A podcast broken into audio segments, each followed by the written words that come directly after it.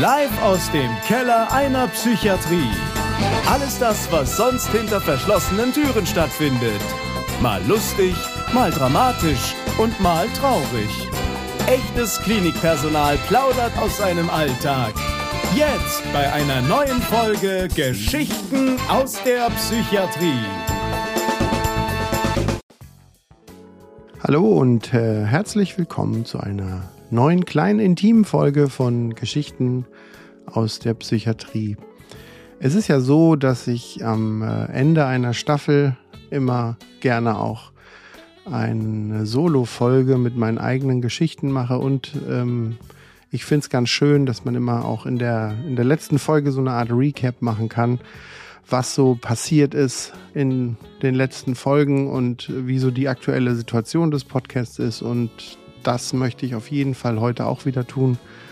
Und ja, ich freue mich auf jeden Fall, dass ihr alle wieder eingeschaltet habt. Ich habe mich heute, wir haben jetzt kurz vor Weihnachten, da nehme ich die Folge auf, ähm, habe ich mich jetzt hier hingesetzt mit einem leckeren Pfefferminztee, ganz unfancy von irgendwelchen verrückten Getränkewünschen, weil ich habe auch so ein bisschen ganz leicht belegte Stimme noch. Ich war vor kurzem noch erkältet und da habe ich gedacht, Pfefferminztee ist genau das Richtige jetzt mit einem guten Schwapp leckeren Honig von meinem Schwiegerpapa, der ist nämlich Imker und äh, da genieße ich den Tee immer noch mal mehr.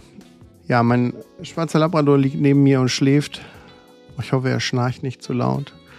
Und äh, ja, ich freue mich, dass ihr alle wieder da seid und alle zuhört. Ich habe gemerkt, auch so in den letzten äh, Folgen und auch ähm, wenn ich immer so gucke, wie so die Statistik aussieht, dass auch meine Single-Folgen beliebt sind und auch gerne gehört werden. Und deswegen habe ich mir heute auch wieder ganz tolle Geschichten überlegt. Ich habe so drei Geschichten, die was länger sind und vier kleine Geschichten überlegt, die ich heute erzählen will. Eine von den Geschichten war auch, muss ich jetzt schon sagen, eigentlich mein, mein größter Fehler, den ich jemals in der Psychiatrie gemacht habe. Und da ich ja auch immer gesagt habe, ich möchte auch mal die heißen Eisen anfassen und auch mal Dinge berichten, die vielleicht nicht so schön gelaufen sind, ähm, habe ich gedacht, das ist auf jeden Fall auch erzählenswert und deswegen habe ich mir die genauso rausgesucht wie einige andere Geschichten, die auch zum Teil zum Schmunzeln sind und die auch ein bisschen skurril sind. Aber so ist das hier in der, in der Staffel-Endfolge sozusagen. Ja, dann machen wir einen kurzen Recap und ich freue mich, wenn ihr so ein bisschen mit einsteigt und nochmal Revue passieren lasst. Also was besonders war an der dritten Staffel jetzt, ich habe 17 Folgen mit meinen Interviewpartnern gedreht.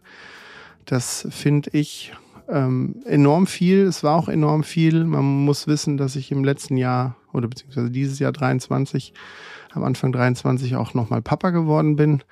Und ähm, ich habe ehrlich gesagt keine Ahnung, wie ich es schaffe, neben zum Teil zwei Jobs und Papa sein von zwei Kindern dann auch noch 17 Folgen Podcast drehen konnte. Und der Podcast ist ja tatsächlich nicht, ja, nicht ganz so, so einfach in dem Sinne konzipiert, dass ich einfach sage, ich stelle mein Mikrofon hin und fange an, drauf loszuquatschen, sondern da geht es ja auch immer darum, ich muss Vorarbeit leisten ähm, Interviewpartner anfragen, mir überlegen, was ich mit denen erzähle, zum Teil auch mal ein Buch lesen, ähm, das die vielleicht geschrieben haben oder äh, eine Publikation oder auch mehrere und darüber dann auch, um darüber dann auch mit denen zu quatschen. Ähm, dann habe ich ja einen Videopodcast, wie viele wissen. Ähm, und der, das Ganze wird ja bei YouTube auch hochgeladen. Das heißt, da müssen die Kameras stehen, der Raum muss vorbereitet werden, der Schnitt muss danach gemacht werden, die Nachbearbeitung. Und das ist ja alles, ja, das ist ja alles so eine One-Man-Show von mir. Und deswegen, ja, war, waren 17 Folgen dieses Jahr schon ziemlich sportlich. Ähm, als besonderen, besondere Folgen, die ich gerne hervorheben würde, waren es unter anderem die Folge mit meinem Chefarzt, dem Professor Jessen, der sich auch bereit erklärt hat und gesagt hat, ja, das ist unterstützenswert. Das will ich auf jeden Fall unterstützen, will dabei sein und wir eine ganz tolle Folge über Demenz gemacht haben und da auch sehr, ja, herzberührende Geschichten dabei waren. Dann hat der der Stefan aus Berlin mich besucht, ein TikToker, den ich sehr zu schätzen weiß und ähm, der auch ein ganz toller Typ ist. Und ist extra aus Berlin hergefahren. Dann hatten wir eine Folge mit Michael, Krankenpfleger aus der Forensik, der mir wahrscheinlich mit Abstand die skurrilsten Geschichten erzählt hat, die ich bisher in meinem Podcast gehört habe. Dann hatte sich proaktiv auch Susanne gemeldet bei mir, eine Rettungsassistentin, die auch Biologie äh, ja, studiert hat und ähm, in, der, in der Lehre für Gesundheitsmedizin, Gesundheitsberufe ist.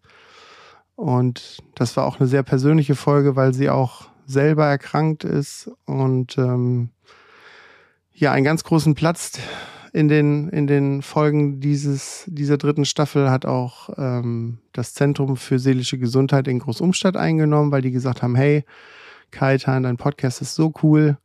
Wir würden den auch gerne für uns mitnutzen und wir haben so viele tolle Geschichten zu erzählen und haben so viele interessante Menschen, dass ich halt auch einige Folgen in Großumstadt aufgenommen habe. Unter anderem kam jetzt die letzte Folge, die jetzt rauskam, war mit dem Chefarzt, mit dem Professor Wobrock, was auch eine sehr lange und auch sehr intensive Folge war, fand ich.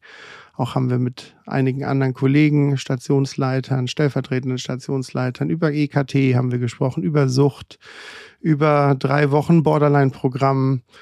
Ähm, dann hatte ich noch mit der stellvertretenden Chefärztin auch gesprochen, mit der Barbara, was auch eine ganz tolle Person ist, äh, wo wir neue Konzepte, die auch in Großumstadt zum Teil durchgeführt werden, wie den Murmelvertrag äh, oder gesprochen oder auch über die Persönlichkeitsbeulen. War auch toll. Ja, dann auch eine Folge, die mir persönlich auch super ans Herz ging, war die mit meiner Cousine, der Roxy die das erste Mal wirklich mir erzählt hatte, was in ihrem Leben vorging, was ich vorher nie so wahrgenommen hatte. Ähm, einfach weil es mich halt auch selber ein bisschen betroffen hat, dadurch, dass es halt meine Familie ist. Ja, und eine Folge, die ich auch noch ganz besonders hervorheben will, die aufgenommen wurde, war unter anderem mit der Saskia, die auch TikTokerin ist. Sie ist Heilerziehungspflegerin und wir, äh, ich habe sie besucht im, im Ahrtal und in ihrer Einrichtung und sie hat mir da alles gezeigt und ja, und dann kamen wir auch zu sprechen auf die Ahrtal-Katastrophe, die Überschwemmung, die auch so vielen Menschen das Leben gekostet hat und sie hat da sehr eindrücklich von erzählt, ja, wie ihre Erfahrungen waren, als mitten in der Katastrophe trotzdem sie ihre Arbeit in der Einrichtung machen musste und das ja förmlich mit dem Blick direkt auf das Katastrophengebiet. Ähm, das war auch ja eine krasse Folge. Also es ist viel passiert, viele Folgen sind gelaufen und ähm, da bin ich auf jeden Fall allen Interviewpartnern dankbar, die sich da bei mir gemeldet hatten oder auch, wo wir gute Aufnahmen hinbekommen haben. Dann möchte ich noch hervorheben, dass die Presse über uns hier von dem kleinen Podcast berichtet haben, unter anderem eine der bekanntesten Psychiatriezeitungen Norddeutschlands, der Eppendorfer aus Hamburg, ähm, hat darüber geschrieben. Danke nochmal Andrea an dieser Stelle, die sich da gekümmert hatte. Dann hatte ich einen Kontakt zur Frankfurter Rundschau, die so die, ich glaube, zweitgrößte Zeitung von Frankfurt am Main ist, die auch toll berichtet hat. Und unter anderem auch das Darmstädter Echo, was so die größte Zeitung von Darmstadt ist. Das war auch ganz toll. Und äh, ja, wer hier ein kleiner Aufruf, wer natürlich dann noch drüber berichten will und ähm, diese entstigmatisierende Arbeit auch vorantreiben möchte oder vielleicht Kontakte zu irgendwelcher Presse hat oder sagt auch, wir müssten da auch mal drüber berichten. Ja, sollen gerne eine Anfrage stellen. Auf meiner Homepage geschichten aus der Psychiatrie.de bekommt ihr den direkten Kontakt und äh, da schreibt mich einfach an und dann kriegen wir das schon hin. Ja, dann wollte ich mich auch noch mal ganz besonders herzlich bedanken bei all den Menschen, die mir so fleißig auf WhatsApp schreiben. Ich habe wirklich von ganz kurzen Kontakten über sehr lange Kontakte bis hin zu Kontakten, die gesagt haben, oh, ich würde gerne auch in deinem Podcast mitmachen. Da ist es tatsächlich so, dass ich auch für die vierte Staffel, die es auf jeden Fall geben soll, kleiner Spoiler am Rande, ähm, dass sich da auch schon einige gemeldet haben, mit denen ich geschrieben habe. Und ähm, mit denen ich auch schon Vorgespräche geführt habe, auch zu verschiedensten Themen. Und da bin ich schon ganz, ganz gespannt drauf, wie die Aufnahmen laufen werden nächstes Jahr. Und ich glaube, da ist sicher was dabei, was den einen oder anderen ja, erfreuen wird, worüber man schmunzeln kann, worüber man auch mit, mit weit offenen Augen hinguckt und denkt, oh mein Gott, wie konnte das alles passieren? Oder vielleicht auch ihr Konzepte hören werdet, die ihr vielleicht im Kontext der Psychiatrie auch noch gar nicht so auf dem Schirm hattet. also auch da passiert einiges und da freue ich mich auch schon sehr drauf. Ja, dann habe ich äh, eine Facebook-Seite gestartet. Da ist natürlich nicht so viel Traffic drauf, aber einfach auch, weil es da ja noch ein paar Leute gibt, die auch sich über Facebook informieren wollen. Dann Instagram äh, läuft auch gut, wo ich auch immer Feedbacks bekomme. Und ja, dann, äh, was man auch nochmal in dem Kontext nennen kann, bei Spotify gibt es die Möglichkeit, wenn ihr über Spotify hört, die Möglichkeit über der, in der App sozusagen, wenn ihr am Handy seid oder am Tablet, dass ihr den Podcast auch voten könnt. Also, dass ihr sagt, okay, wie gut finden wir den? Und ähm, ich, ich freue mich da immer über fünf Sterne. Wir haben auch eigentlich glaube ich, sind wir aktuell ganz, ganz gut dabei mit den Sternen und sind auch schon einige Votes drauf. Da freue ich mich immer drüber. Also, wenn ihr das machen wollt, ist nur ein Klick. Ähm, damit helft ihr mir auch schon ein großes Stück. Und wo wir gerade jetzt auch schon bei, der, bei den Klicks sind, sozusagen, ich hatte ja in der letzten im letzten Solo habe ich ja davon gesprochen, dass wir so bei 750 bis auch mal 1000 äh, Plays sind. Das hat sich auf jeden Fall etabliert und ist sogar noch um einiges besser geworden. Da sind wir jetzt aktuell bei immer über 1000, 1100, 1200 Klicks. Ähm, und ich spreche da in einer Zeit von den ersten 30 Tagen nach Release einer Folge. Das ist auch so ein bisschen so der, die Wasserstandsmeldung sozusagen, an der ich mich orientiere.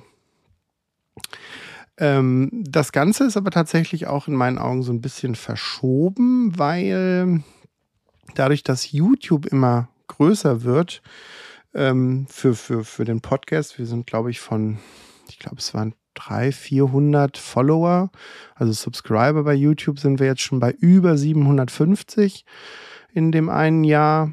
Also haben uns fast verdoppelt und ähm, da ist es so, dass es halt auch immer mehr Leute gibt, die sagen, Mensch, wir finden es mit dem Video so cool, dass wenn eine neue Folge rauskommt, ich mir die immer komplett auch auf, ähm, auf YouTube anschaue. Und dadurch fehlen in Anführungsstrichen ja auch die Klicks, die vielleicht bei, ähm, bei den ganzen Podcast-Hostern wie Spotify, Amazon und Apple äh, zusammengekommen wären. Und dadurch sind wir jetzt aktuell bei einer Klickzahl von YouTube inklusive den anderen Podcast-Hostern von über 10.000 im Monat insgesamt von allen Folgen zusammen, die da so zusammenkommen. Und das ist eine total krasse Zahl, wenn man sich das vorstellt. Wenn ich mir vorstellen würde, da stehen 10.000 Leute, würden vor mir stehen und die alle einmal sich so eine Folge angehört haben, das finde ich schon enorm viel und da bin ich auf jeden Fall auch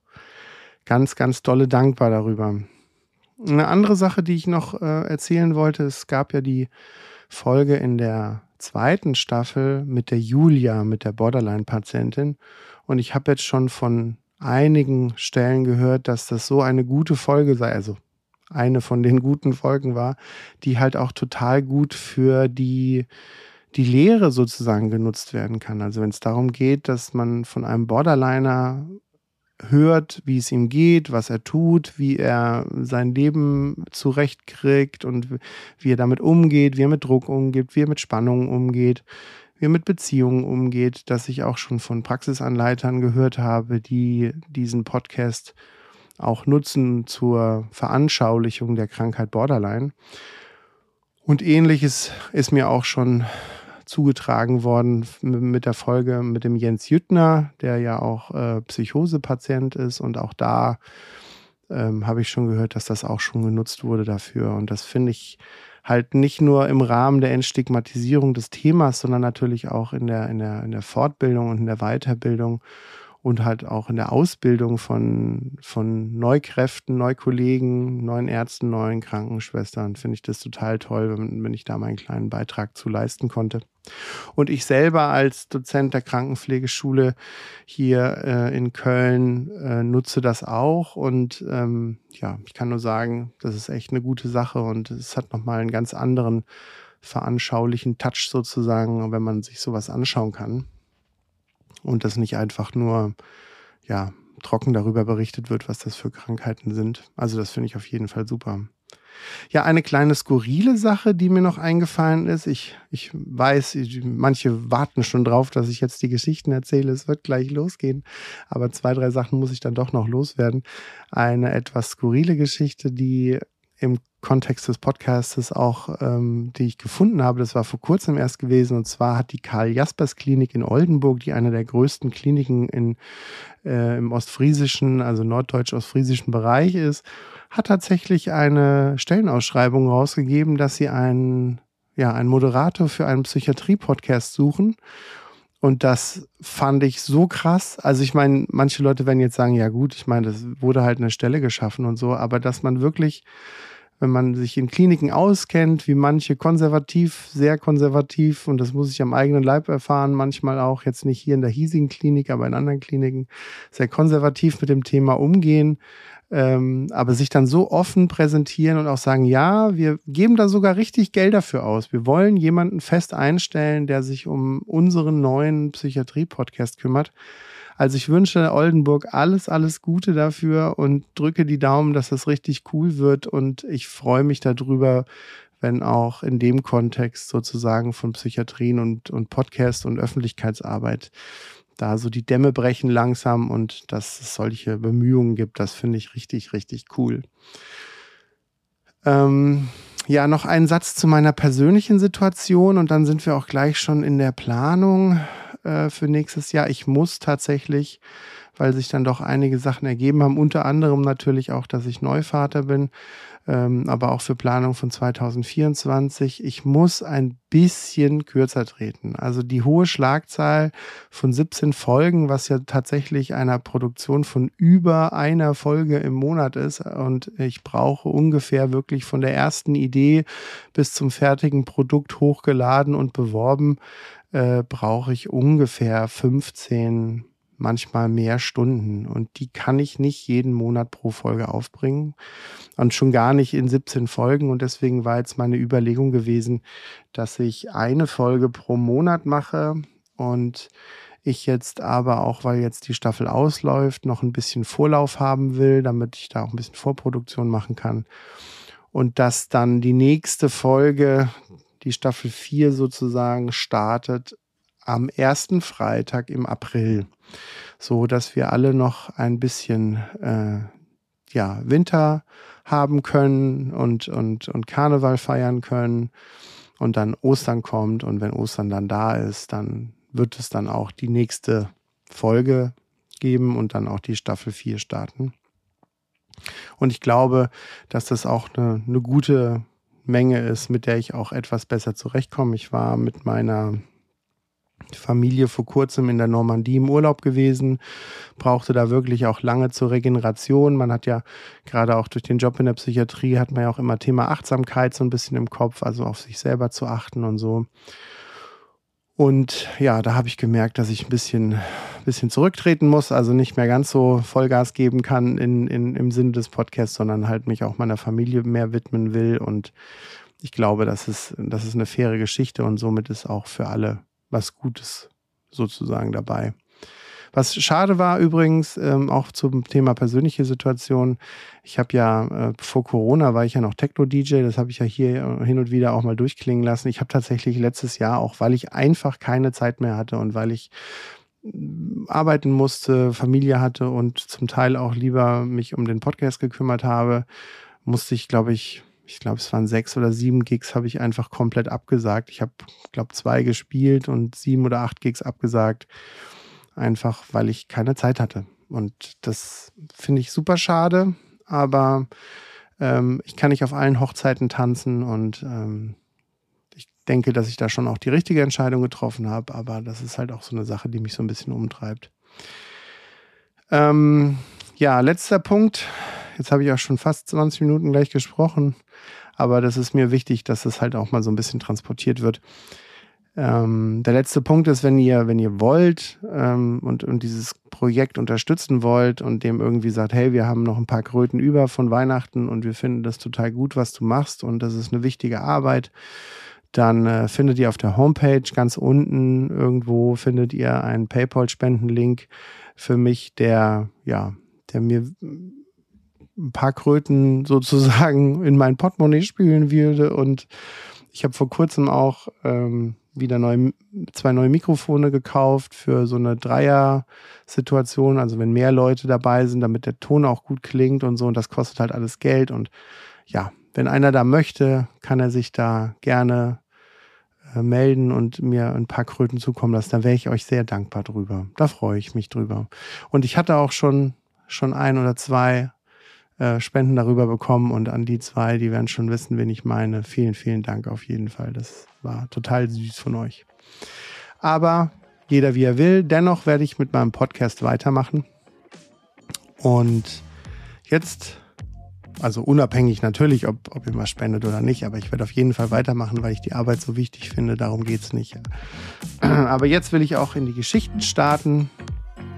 Und da fangen wir am besten gleich mit der ja, mit der schwierigen Geschichte an, wo ich meinen, meinen größten Fehler gemacht habe, der mir so in der Psychiatrie, in meiner Laufbahn der Psychiatrie so einfällt.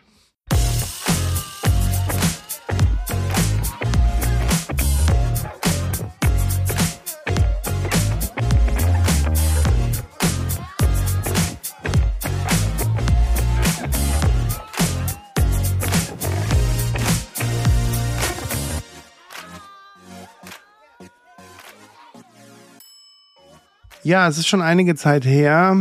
Die Patientin, um die es geht, ist auch schon verstorben. Die ist Gott sei Dank nicht in der Situation verstorben, ähm, in der ich da meinen Fehler hatte. Aber die ist jetzt auch schon älter gewesen und auch ähm, dementsprechend ist das jetzt vielleicht nochmal eine Geschichte, die man eher noch erzählen kann. Aber ähm, nichtsdestotrotz war das halt eine Sache gewesen, die mich dann doch schon einige Wochen und Monate, nachdem es passiert war, umgetrieben hat und wo ich dann auch immer gedacht hatte, Mensch, hättest du echt anders machen müssen. Und zwar war die Geschichte so, ich hatte mit einer Kollegin, die leider auch schon verstorben ist, eine meiner liebsten Kollegen, die ich in den 20 Jahren habe kennenlernen dürfen, die ist leider an, an Krebs verstorben.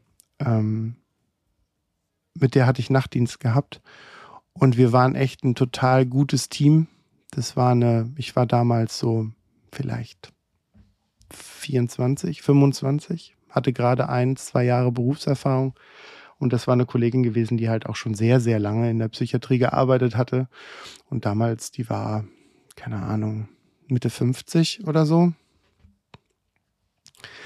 Und wir hatten Nachtdienst zusammen, waren echt ein gut eingespieltes Team. Jeder hatte so seinen Tanzbereich, jeder wusste, was zu tun war.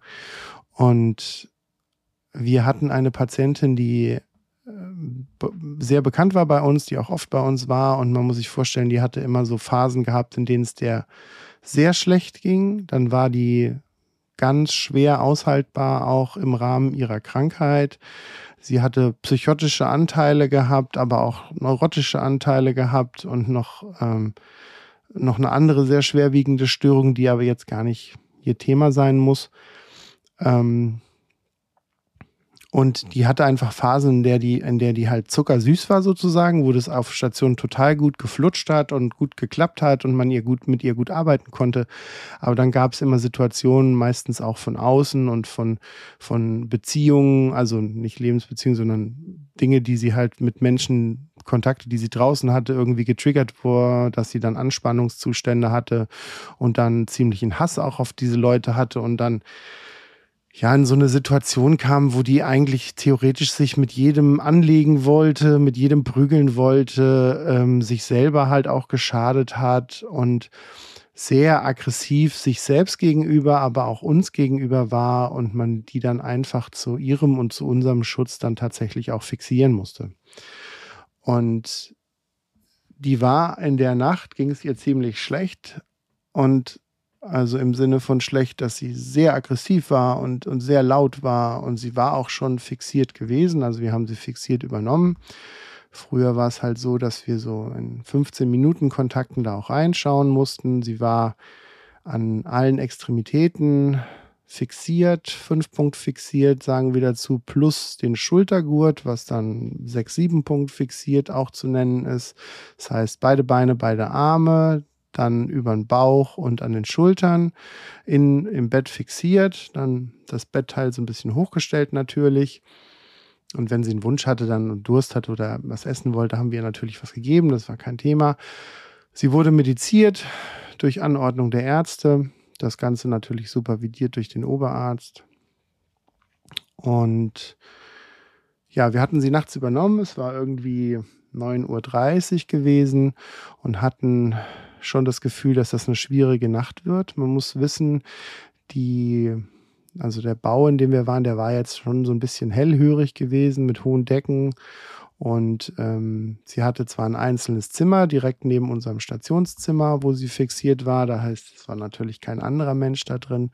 Aber durch ihre Lautstärke, ähm, die sie halt auch zu kundtat sozusagen, sind halt die anderen Patientenzimmer auch in Mitleidenschaft gezogen, weil, weil die Patienten, die schlafen sollten und wollten, das äh, war sehr schwierig. Man muss sich vorstellen, das war eine Schreierei gewesen, also sie schrie wirklich, also es waren keine Schmerzensschreie, sondern sie beschwerte sich darüber, dass wir sie festgebunden haben und dass es so nicht ginge und dass sie uns die Augen auskratzen will und wenn wir sie losmachen, sie auf uns losgehen würde und so weiter und so fort. Und wenn, wenn sie solche inhaltlichen Sachen gar nicht schrie, dann schrie sie einfach nur das Wort Scheiße. Und das muss man sich wirklich so vorstellen wie eine Sirene. Also es war wirklich so, scheiße, scheiße, scheiße, scheiße, scheiße. Und das wirklich in einer Lautstärke und in einer Konsistenz, wo man sagt, das war jetzt nicht nur 15 Minuten, sondern das war stundenlang.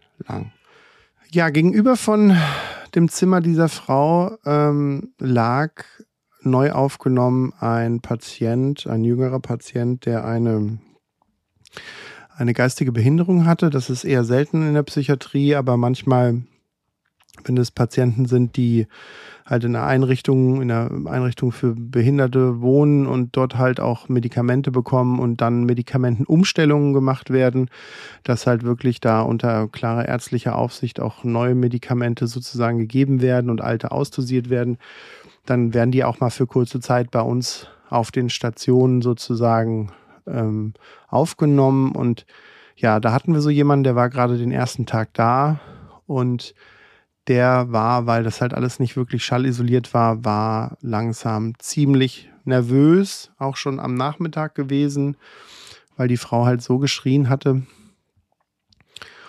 Und das wurde halt auch mit der Nacht nicht besser. Wir hatten dann relativ zeitig, so gegen 10 Uhr, haben wir dann gesagt, wir brauchen eine Bedarfsmedikation für die Frau gegen ihren Willen. Wir, das war alles richterlich sozusagen abgeklärt, dass das ginge.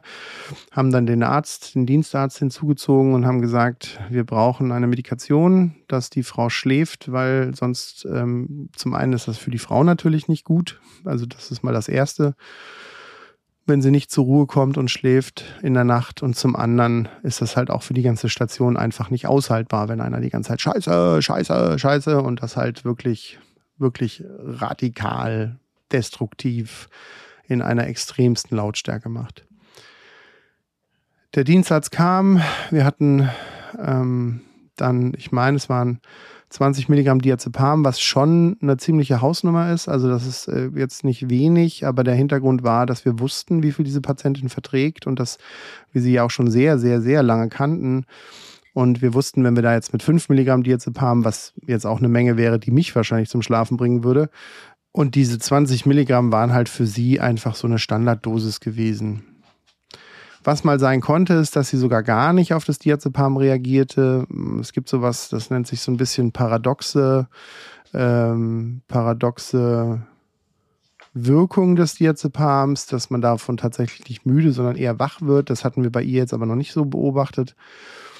Und da sie das aber auch nicht wollte und auch nicht freiwillig nehmen wollte, musste das Ganze auch mit Zwang funktionieren. Das heißt, wir haben ihr dann äh, mit Zwang gegen ihren Willen ähm, haben wir dann 20 Milligramm Diazepam intramuskulär gegeben über eine Spritze sozusagen und ähm, hofften halt, dass dann innerhalb der nächsten halben Stunde dann etwas Ruhe einkehrte, was aber leider nicht der Fall war. Daraufhin warteten wir natürlich ab, weil wir warten mussten, wie die, wie die Wirkung des Diazepams war und so weiter und so fort. Ähm, es wurde dann von 10 Uhr wurde es dann schon 12 Uhr, es wurde 1 Uhr, es war einfach nicht ruhiger. Und der Arzt wurde erneut hinzugezogen. Es wurde gesagt, wir brauchen noch eine Medikation. Der Arzt konnte sich dann nochmal, ähm, ich weiß nicht mehr, wie viel es war, aber auch nochmal für Diazepam sozusagen breitschlagen im Sinne von, er wusste auch nicht, was er dann hätte Besseres geben sollen, weil das schon eigentlich so das Mittel der Wahl war in dem Kontext äh, bei dieser Patientin. Und ähm, wir hatten ihr dann nochmal was gegeben. Und Daraufhin wurde es aber auch nicht ruhiger. Das Problem war, die Patienten wurden wach oder blieben wach. Die Patienten gingen über die Flure, beschwerten sich bei uns, sagten, es geht nicht, wir können nicht schlafen, die Lautstärke ist unaushaltbar.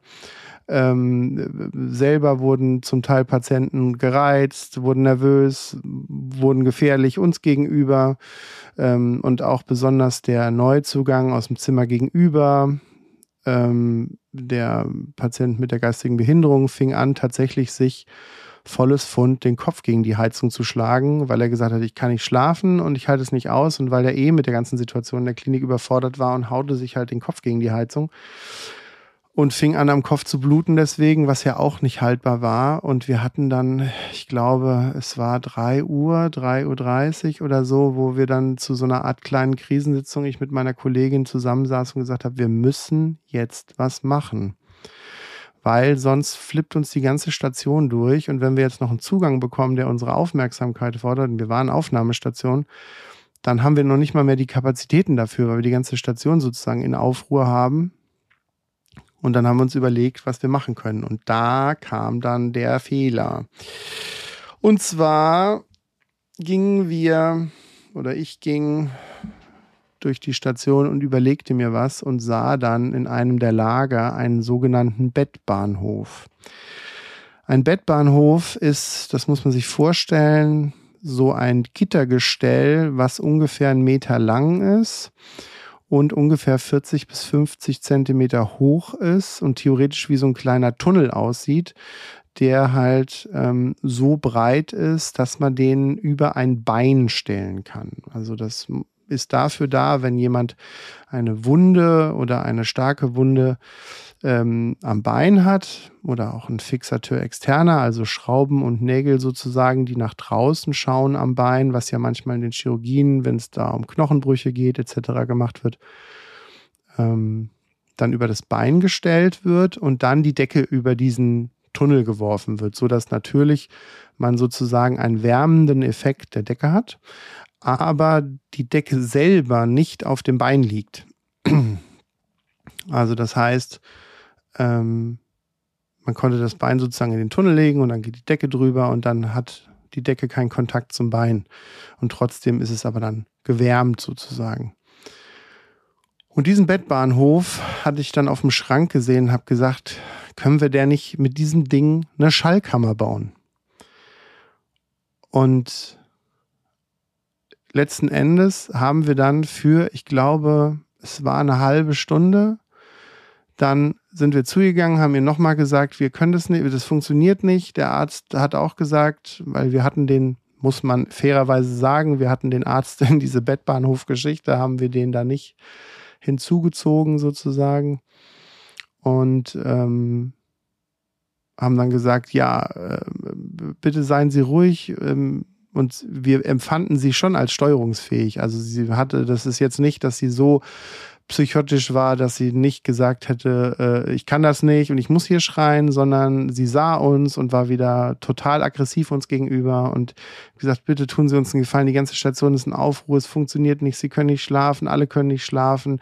Dort drüben haben wir eine Wunde am Kopf, weil der sich den Kopf gegen die Heizung schlägt. Wir wissen nicht, was wir jetzt machen sollen. Bitte seien Sie ruhig. Und daraufhin war sie dann wieder aggressiv und so. Und dann haben wir gesagt, okay, wir haben dann das Bett flach gemacht, also das Kopfteil nach unten. Wir haben den Bettbahnhof ihr dann sozusagen nicht übers Bein, sondern über den Kopf gestellt und haben dann halt eine Decke drüber gelegt und haben gesagt, jetzt hat sie ihre eigene Schallkammer. Äh, jetzt muss sie halt da schreien. Und der, der Effekt war, es wurde ruhiger, weil wir sie halt einfach weniger im Schreien hörten. Die Station beruhigte sich, die Leute gingen zu Bett, wir konnten den geistig behinderten Patienten auch dazu bewegen, sich nicht mehr den Kopf gegen die Heizung zu schlagen, haben die Wunden versorgt, haben ihn dann hingelegt und letzten Endes haben dann alle geschlafen. Wir sind dann in Viertelstundenkontakt immer wieder zu ihr rein und haben in dem Moment, das war vielleicht eine halbe Stunde, in dem Moment, wo sie dann selber auch müde wurde und auch merkte, dass sie mit der Schreierei auch nichts mehr bewirkte, ähm, ist sie dann auch eingeschlafen. Und wir haben dann den Bettbahnhof zügig auch wieder weggeräumt. Also das war vielleicht, wie gesagt, eine halbe, vielleicht eine Dreiviertelstunde.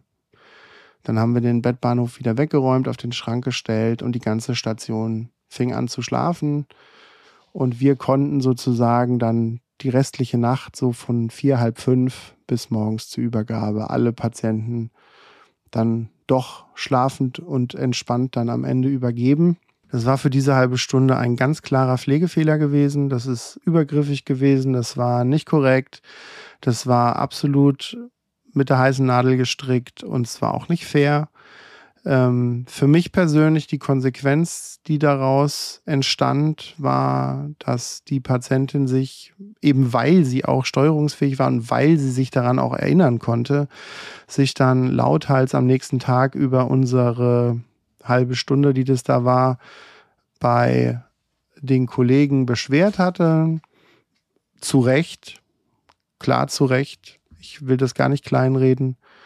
Ähm, und das zur Folge hatte, dass dann wir ein Gespräch mit dem Oberarzt hatten, wir einen Bericht darüber schreiben mussten, das mit der Patientin nachbesprochen wurde, die Patientin dann in einem besseren Zustand dann auch noch ein Gespräch bekommen hatte darüber und wir das sozusagen aufgearbeitet haben mit ihr und auch ähm, oberärztlich dann sozusagen mit der Leitungsebene aufgearbeitet haben, wir da einen ziemlichen Rüffel, ich meine sogar es gab mal eine, ich weiß nicht, ob es eine Abmahnung gab oder ob es keine Abmahnung gab oder zumindest ein ziemlich hoch erhobener Zeigefinger.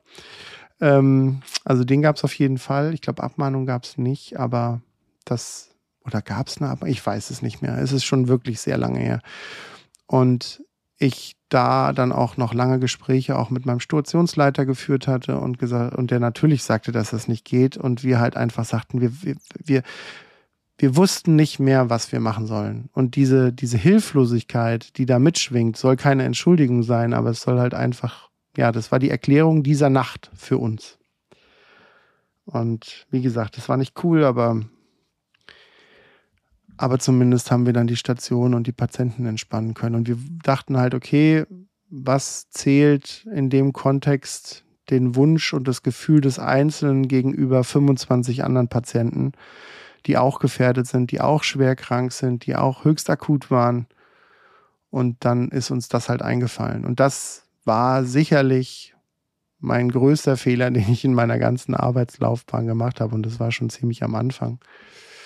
Und wir haben dann sozusagen beide, also meine Kollegin und ich, haben das auf die Kappe genommen. Und weil es war ja auch unsere Idee, Gerade auch, weil der Arzt uns halt dann auch signalisierte nach der zweiten Gabe Diazepam, da geht nichts mehr. Also ich kann jetzt nicht noch mehr Medikament geben, weil dann, ja, ist es schwierig. Ähm, das war die Geschichte. Es, wie gesagt, ich bin nicht stolz drauf, aber es ist passiert und es wurde aufgearbeitet mit allen Beteiligten und es war nicht cool. Und auch der Oberarzt, den das betroffen hat, und auch die Patientin, die sind jetzt alle schon gestorben. Und deswegen kann ich das, glaube ich, auch so erzählen, dass da jetzt keine Rückschlüsse natürlich, aber auch, dass jetzt keiner mehr ein Problem mit hat, sozusagen. Außer mir. Auch meine Kollegin ist ja schon gestorben. Es bin nur noch ich übrig von der ganzen Situation. genau.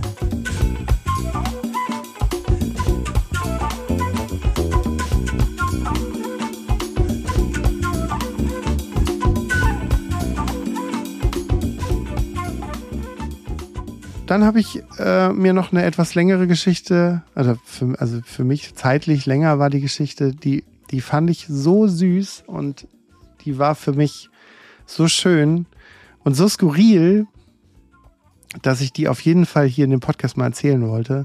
Ähm, da ist es eine Geschichte, wo ich wirklich darauf achten möchte, dass da gar keine namentlichen Rückschlüsse gezogen werden. Deswegen werde ich es etwas allgemeiner halten, aber es ist ähm, glaube ich, der, der, der Grundgedanke, der, der da mitschwingt, kommt auf jeden Fall raus. Und das ist, glaube ich, eine ganz, also für mich war das eine total skurrile und auch schöne Geschichte.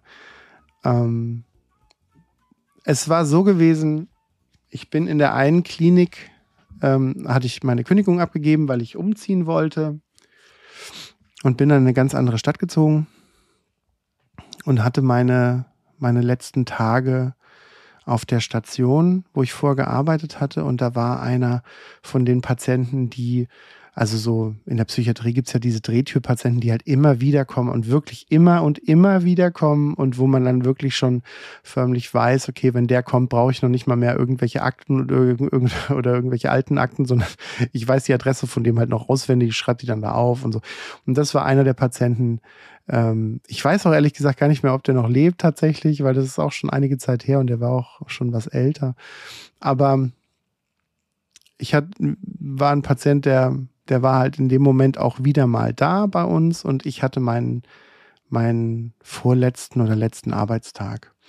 Und ich war mit dem dann noch mal im Ausgang, war spazieren mit dem gewesen und habe mich dann mit ihm auf eine Parkbank gesetzt und wir konnten uns gut leiden so. Und ich habe zu ihm gesagt, Mensch, ist voll schade, ich ziehe jetzt weg ähm, und ähm, ziehe eine große Stadt und wir sehen uns dann nicht mehr wieder. Und sagt er, ach, in diese Stadt ziehen Sie. Und ich so, ja, ja, in diese Stadt. Dann sagt er, ah, und da wollen Sie in der Klinik arbeiten. Und ich so, ja, ja, in der Klinik, woher kennen Sie die denn? Und dann sagt er zu mir, oh, mein Bruder, der ist der Chefarzt.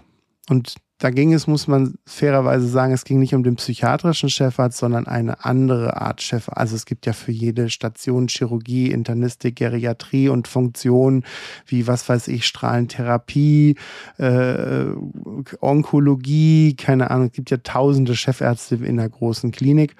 Und er nannte halt einen Chefarzt. Wobei er in dem Moment tatsächlich noch gar nicht sagte, welchen Chefarzt, weil ich dachte, er meinte vielleicht den psychiatrischen Chefarzt. Aber er sagte, mein Bruder, der ist da Chefarzt. Und dann guckte ich ihn so an, sagte, ja, ist klar. Ich glaubte ihm halt deswegen einfach nicht, weil ich der Meinung war, und ich kannte ihn ja schon gut, dass er irgendwann mal von seinem Bruder erzählt hatte. Hatte aber nicht. Und der war auch nie zu Besuch. Ja. Und, und ich dachte halt, okay, das ist jetzt wieder so eine Spinnerei, die in seinem psychotischen Kopf irgendwie so zusammengewürfelt wird. Und dann sagte man, sagte ich nur, ja, kein Problem, ist gut. Wenn ich ihn sehe, dann grüße ich ihn mal, lala, und alles klar. Wir verabschiedeten uns dann, haben uns umarmt und, und sagten, hey, alles gut. Und also ich umarme nicht jeden Patienten, aber wenn man einen lange kennt, mache ich das mal. Und gerade bei so einer Abschiedssituation und man hat ja auch viel miteinander erlebt und miteinander gearbeitet und dann habe ich gesagt, hey, dann machen Sie es gut und wenn ich Ihren Bruder sehe, dann grüße ich ihn auf jeden Fall. Nun ja, ich hatte dann in der neuen Klinik ähm, so eine Art Einführungs äh, Stunden, Einführungstage, wo dann die Organisation der Klinik erklärt wird und das Leitbild und, und, und auch so die Räumlichkeiten und wo man hingehen kann und wie man sich wendet und wie das PC-Programm funktioniert und so weiter und so fort. Und da kam dann auch eine Krankenschwester des Funktionsbereiches, ähm, der auch nötig war zu erklären, wenn es um Neueinstellungen ging äh, und ähm, ich halte es, wie ihr hört, etwas allgemein, einfach damit gar keine Rückschlüsse gezogen werden können. Aber ich finde es halt super spannend. Ähm, und die sagte dann so und so und gab uns die Infos und so. Und dann schaute sie uns an und sagte, ich soll euch auch von meinem Vorgesetzten, dem Chefarzt, so und so grüßen. Ich könnte ihn jetzt Müller nennen oder ich sage so und so. Das ist egal, aber ihr wisst, was ich damit sagen will. Und dann sagte sie tatsächlich den Nachnamen, der der gleiche war wie von dem Patienten, den ich noch Tage vorher verabschiedet hatte. Und dann habe ich mir gedacht, das kann doch nicht wahr sein. Ich bin dann vollkommen perplex, aber ich bin ja so ein Typ, ich will der Sache dann immer auf den Grund gehen. Ich bin da so ein bisschen wie so ein kleiner Terrier ähm, und will das dann halt auch wissen und bin dann tatsächlich zu dem sein Büro gegangen in der Pause von den Einführungstagen und habe da geklopft und dann machte dann auch einer auf und dann sagte ich, ähm, hallo, ich bin der Herr Hartfiel und ich soll schöne Grüße von ihrem Bruder ausrichten. Und dann guckt er mich an und sagt, hä? Und sage ich, na, der Herr so und so aus der Stadt, äh, wo ich vorher gearbeitet habe. Und dann guckt er mich an und sagt, ja, tatsächlich, von meinem Bruder, kommen Sie doch rein. Und dann bat er sich, äh, bat er mich in sein Büro und dann plauschten wir und dann kam tatsächlich raus, dass das der Bruder war und dass er einfach selten ihn besucht und auch kaum Kontakt zu ihm hat. Und lustigerweise, als er mir die Tür schon aufmachte, sah ich schon im Gesicht, dass das passte, weil die sahen sich halt super ähnlich. Und ich habe es nicht für, also es war für mich einfach so skurril und so strange, dass ich, ich habe das einfach auch anfangs gar nicht verpackt bekommen. Und ich erzähle diese Geschichte so gerne, weil die halt einfach so skurril ist, dass wirklich so der, der Top-Psychotiker aus der einen Stadt, der als Drehtürpatient dauernd bei uns war, ähm, der Bruder von einem der hochdotierten Chefärzte einer anderen Klinik in einer großen Stadt war. Und weil das halt nie Thema war, von ihm aus, sondern er mir das am letzten Tag erzählt hatte, dachte ich, das wäre halt so eine psychotische Geschichte. Und das zeigte mir mal wieder, dass man in der Psychiatrie halt einfach erstmal zuhören muss und auch Dinge stimmen können, die absolut verrückt klingen. Und das Schöne, und deswegen sagte ich, es hat auch eine schöne Seite der Geschichte, war, dass er sich dann auch bei seinem Bruder gemeldet hat, nochmal mehr und nochmal mehr den Kontakt hatte, weil ich das so ein bisschen, also so angestoßen hatte, so wie ich das dann noch hörte. Und zum anderen, dass ich auch zu diesem Chefarzt, der ja mir, weil ich in der Psychiatrie arbeitet und er kein psychiatrischer Chefarzt war, ähm, ich ja eigentlich ganz wenig Schnittmengen nur zu dem hatte.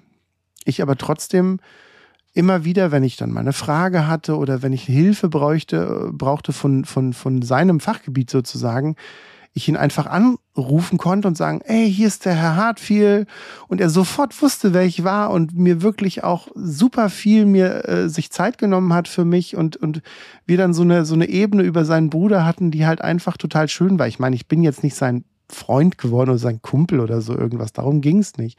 Aber das ist halt so unverkrampft war und dass wir halt einfach so eine, so eine, so eine Ebene hatten, wo wir beide uns angucken konnten, wussten, okay, das hier ist unsere Connecke, nämlich dein Bruder. Und, und er dann einfach auch, auch total wohlwollend mir gegenüber war. Und das war so schön und das hat so gut funktioniert, dass es halt einfach, einfach eine total schräge, fast wie so eine Weihnachtsgeschichte, kann man sagen, ist das. Also, ich fand das total schön. Ähm, genau. Ja, dann habe ich noch eine etwas äh, strange Geschichte. Kommen wir zur dritten Geschichte. Ich habe noch etwas eine strange Geschichte, die ähm, das war eine Prügelei gewesen, die ich ähm, tatsächlich hatte. Und ähm, das war eine von den Prügeleien, wo ich, wo ich ähm, im Rahmen meiner, meiner Kampfsporterfahrung, weil ich habe ja über 20, 25 Jahre Wingzungen-Erfahrung, ähm, also chinesische Selbstverteidigung ist das, ähm, ich ziemlich zulangen musste einfach auch um alle anderen Beteiligten da zu schützen und mich auch zu schützen. Ähm, und es da auch schon zeigte, wie wichtig es ist, wenn man auch mit, mit gut geschultem Personal das halt auch mal sozusagen, ähm, ja, sozusagen bei einer, bei einer Prügelei halt auch handfest dagegen wirkend ähm, halt auch zugegen sein muss. Ne? Also ich habe gerade vor kurzem wieder Dienste mitbekommen, wo auf einer geschlossenen Station im Nachtdienst einfach zwei Frauen alleine waren als Pflegekräfte bei fast 26 Patienten, die halt hochakut sind. Und ich will in keinster Weise und das wissen auch alle, die mich gut kennen, in keinster Weise irgendwie da sagen, Frauen würden schlechtere Arbeit machen oder so. Das ist nicht der Punkt. Das ist, das ist nicht das, was ich sagen will. Ich will damit nur sagen, dass es besser ist, wenn man halt einen Mann und eine Frau auf, auf Station hat. Weil das allein organisatorisch, das heißt, wenn ein Mann ein Problem hat, eher sich der Mann drum kümmern kann und wenn eine Frau ein Problem hat, eher die, die, die Frau, die, Pflege, äh, die Pflegerin, also die Krankenschwester sich drum kümmern kann. Einfach, dass beides vorhanden ist und dass, wenn wirklich mal eine, eine eine Prügelei oder eine handfeste Auseinandersetzung auf, auf Station ist, dass, dass, dass, dass dann halt auch sozusagen kräftige Manpower da ist. Und wenn ich halt zwei Damen habe, die beide 50 Kilo schwer sind, 1,60 Meter groß sind und da ein zwei Meter großer Mann denen gegenübersteht, so schnell können die die Polizei halt gar nicht rufen. Und das war halt leider Gottes ähm, halt auch jetzt vor kurzem wieder auf, auf einer Station, wo ich war, das Problem. Und das war halt auch in der Situation, wo ich damals war, ein Problem, weil ich war tatsächlich auch ganz alleine als Mann auf einer Station mit noch äh, drei Damen. Und gut, dass ich da war in dem Moment, weil ich weiß nicht, wie das ausgegangen wäre, wenn der Patient halt, wenn die, wenn der auf die Damen, auf meine Kollegin losgegangen wäre kurz zum Rahmen, einfach, dass man es versteht. Wir sind zum Spätdienst gekommen an einem Tag auf einer geschlossenen Station, ähm, hatten die Übergabe von einem Patienten, der nicht bekannt war bei uns, der ähm, in der Isolation lag. Isolation bedeutet also ein abgeschlossenes Zimmer. Er konnte sich in dem Zimmer frei bewegen. Da war ein Waschbecken drin, ein Klo und ähm, halt sein Bett und sein Nachtschrank, aber sonst halt nichts. Kein Schrank, kein Stuhl, kein Tisch. Einfach ähnlich wie in so einer Isolationszelle auch im Knast. Ähm, die Türen waren zu und der Patient war, wie gesagt, bei uns nicht bekannt gewesen, war sehr müde. Es war fraglich, ob er Drogenkonsum in der Vorgeschichte hatte und äh, wurde um 11 Uhr vormittags irgendwann aufgenommen, wurde zum Schlafen, also weil er halt müde war, hat sich hingelegt und schlief halt im Bett und dann kamen wir um halb zwei und bekamen die Übergabe. Und es hieß, dass dieser Patient, eben weil er nicht bekannt war, halt auch nicht einschätzbar war und ähm, man halt gucken muss, wie es dem geht, wenn er wache wird und, und dass es wohl eine ich nenne es mal, weil es halt auch damals nicht wirklich besser definiert war, eine schräge Geschichte mit seiner Mutter gebe. Also irgendwie so eine Beziehungs, die Beziehungsebene zwischen Sohn und Mutter muss wohl irgendwie etwas komisch gewesen sein. Und das war auch tatsächlich nicht näher benannt. Ne? Ähm, und der hatte dann geschlafen, so bis um drei nachmittags und dann klopfte er in der Isolation an die Zimmertür. Wir hatten natürlich immer nach ihm geguckt und als er dann wach wurde, sagte er, ja, er möchte jetzt nach Hause gehen. Und dann haben wir gesagt, ja, das geht nicht, weil sie sind untergebracht für einen Tag mindestens, weil sie halt aufgefunden worden sind und die Polizei das nicht einschätzen konnte. Und ich weiß auch ehrlich gesagt nicht mehr ganz hundertprozentig, in welcher Situation er von der Polizei gefunden wurde. Das war in dem Moment auch irrelevant. Und wir gesagt haben, wir müssen sie ihn ja erstmal kennenlernen und müssen mal mit ihm sprechen. Und wenn es ihnen gut geht, also nur zu Verständnis halt auch, weil ich auch immer mal wieder natürlich auch bei YouTube von irgendwelchen äh, äh, Psychiatrietrollen, die dann immer sagen, ja, ihr verdient euer Geld mit Festbinden und ihr seid alle scheiße und so weiter, halt lese. Ich, wenn die Patienten gehen dürfen und ich ein gutes Gefühl damit habe und das gerichtlich oder richterlich angeordnet ist oder die freiwillig da sind, sagen, die wollen gehen, damit ich der Letzte, der nicht die Tür aufmacht, das ist mir vollkommen egal. Die können alle gehen. Wenn sie wollen, jeder hat seinen freien Willen. Wenn er den aber nicht mehr haben darf, weil er richterlich untergebracht bin, bin ich die ausführende Kraft, die ihn davon hindern muss. Aber das ist halt mein Job. Aber rein persönlich, auf persönlicher Ebene ist mir das vollkommen egal. Also ich kann gerne jedem die Tür aufmachen und wenn ich es halt darf. Also ich habe da gar keine Aktien mit, dass ich sage, okay, der ist doof, den halte ich hier fest und den mag ich, dem mache ich eher die Tür auf. Das ist vollkommener Humbug. Aber ich durfte ihn halt nicht gehen lassen und habe ihm gesagt, er muss erstmal bleiben, wir müssen ihn kennenlernen, der Richter kommt noch und so weiter und so fort. Naja, er konnte sich damit vielleicht nochmal für ein paar Minuten zurechtfinden, dann klingelte es an der Tür und seine Mutter stand da. Wir wussten, dass es da irgendeine schräge Geschichte gäbe. Sie wollte ihn sehen, das war für uns kein Problem, weil natürlich dürfen solche Leute auch Besuch empfangen, wenn sie denn wollen. Ich ging dann zu ihm und fragte, ihre Mutter ist da, möchten Sie die sehen? Ja, will er. Die Mutter wollte ihn auch sehen. Wir hatten ja vorher geguckt, dass da auch kein, keine Gefahr besteht, dass er nicht irgendein Messer hätte oder ich wusste ja nicht, vielleicht hasst er seine Mutter, wer weiß das? Ich habe keine Ahnung. Ähm, und wir haben gesagt, okay, wir sind dann kurz dabei, wir wollen uns das halt mal angucken, wenn die den Kontakt haben, einfach, dass da auch nichts ist. Gerade weil er in der Isolierung lag, hatte er eine erhöhte Sicherheitsmaßnahme und da konnten wir nicht einfach sagen, ja, die Mutter reinschicken, Tür zu und nach 15 Minuten gucken wir mal, wie es da aussieht. Also haben wir die Mutter reingeschickt. Er fing sofort an zu heulen wie ein Schlosshund, erzählte, was er alles irgendwie Böses getan hatte, keine Ahnung, Drogen genommen und sich irgendwie gehen lassen und irgendwie auf der Straße und keine Ahnung. Und heulte und heulte und er sagte, er möchte nach Hause gehen. Seine Mutter wirkte so, dass sie ziemlich gefühlsmäßig abhängig war. Also sie war nicht so objektiv, was man ihr nicht vorwerfen kann, weil sie ist ja die Mutter, klar ist sie subjektiv, aber als wir sagten, ja, ihr Sohn ist untergebracht und, und äh, für einen Tag und der Richter wird noch kommen und wir müssen ihn erstmal kennenlernen und das muss sie verstehen. Nein, sie können doch meinen Sohn nicht festhalten und was soll das denn? Und, und sie war halt sofort auf seiner Seite und tutete halt in das gleiche Horn. Und das macht die Sache halt nicht einfacher, weil sie ihm da halt wie so Wind unter die, unter die Flügel gepustet hat in seiner Meinung und das war halt echt nicht gut und das war auch echt nicht schön. Wir riefen dann die Dienstärztin, äh, zu Hilfe. Und die Dienstärztin kam dann auch und wollte das im Gespräch halt klären und auch noch da nochmal Aufklärung für sorgen. Und man muss sich halt vorstellen, das Isolationszimmer hatte einen Zugang zum Stationszimmer, einfach damit wir da halt auch direkten Kontakt hatten und gucken konnten. Und was dann passierte war, als die Dienstärztin ins Zimmer kam und die ersten Sätze gesprochen hatte, wollte er flüchten.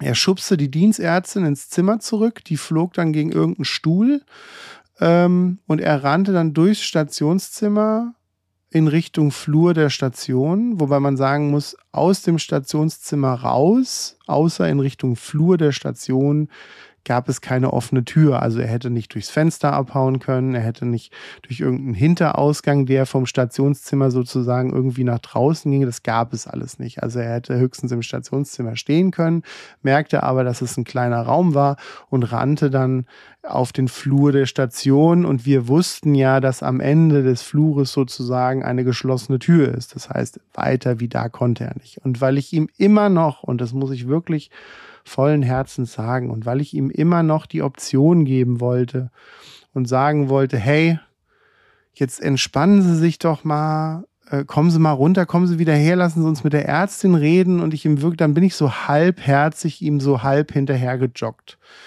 und habe dann so, jetzt bleiben Sie mal stehen und äh, da kann man doch drüber reden und ich wusste ja, dass er an der Tür stoppen würde.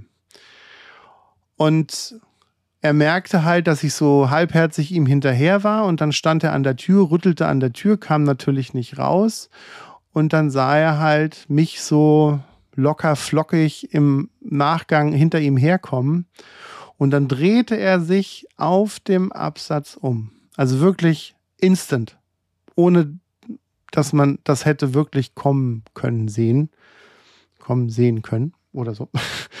ähm, und versuchte mir aus einer Drehbewegung, weil er halt sozusagen, ich, er mit dem Rücken zu mir stand, er drehte sich zu mir um und schlug mir instant in Richtung Gesicht.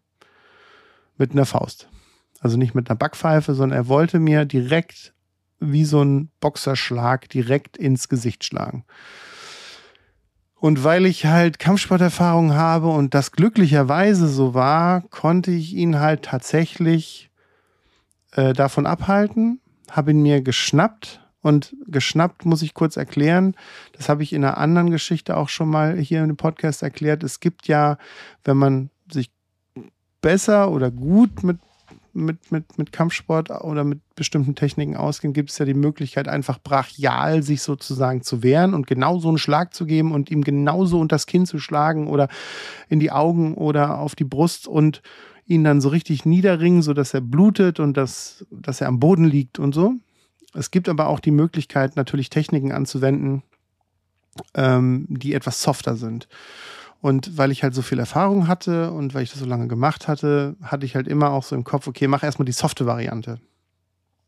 Ich hatte mal einen, einen Kampfsporttrainer gehabt, der hat immer gesagt, die softe Variante wendet ihr dann an, wenn euer besoffener Onkel, von dem ihr noch viel, viel Geld erben wollt, versucht, die Ming-Vase euch über den Kopf zu ziehen, weil er glaubt, dass er in seinem besoffenen Zustand das machen müsste. Und damit ihr die Vase rettet und auch die, das Gefühl zum Onkel nicht kaputt macht, macht die softe Technik, damit er am nächsten Morgen nicht mit Blessuren aufwacht und sich daran erinnert, dass ihr ihn schlafen gelegt habt.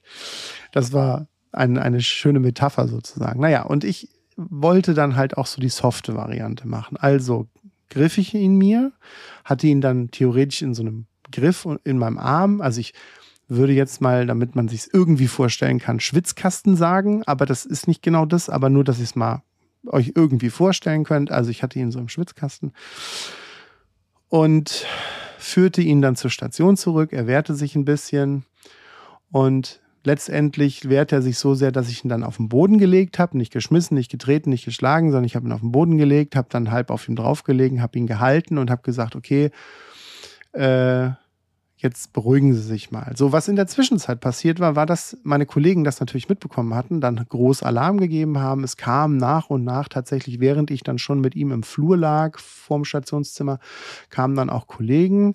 Äh, Gott sei Dank, weil alleine hätte ich das so nicht handeln können bis zum Schluss.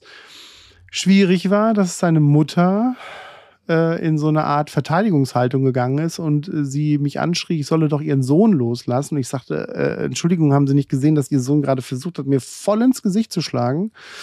Ähm, die Mutter hat es aber nicht so wirklich mitbekommen. Ich musste die Mutter dann anschnauzen und gesagt, gehen Sie bitte von mir weg, sonst, sonst sind Sie sozusagen die Nächste, weil ich äh, kann hier nicht jetzt zwei Furien bändigen, ähm, bis meine Kollegen dann letztendlich da sind.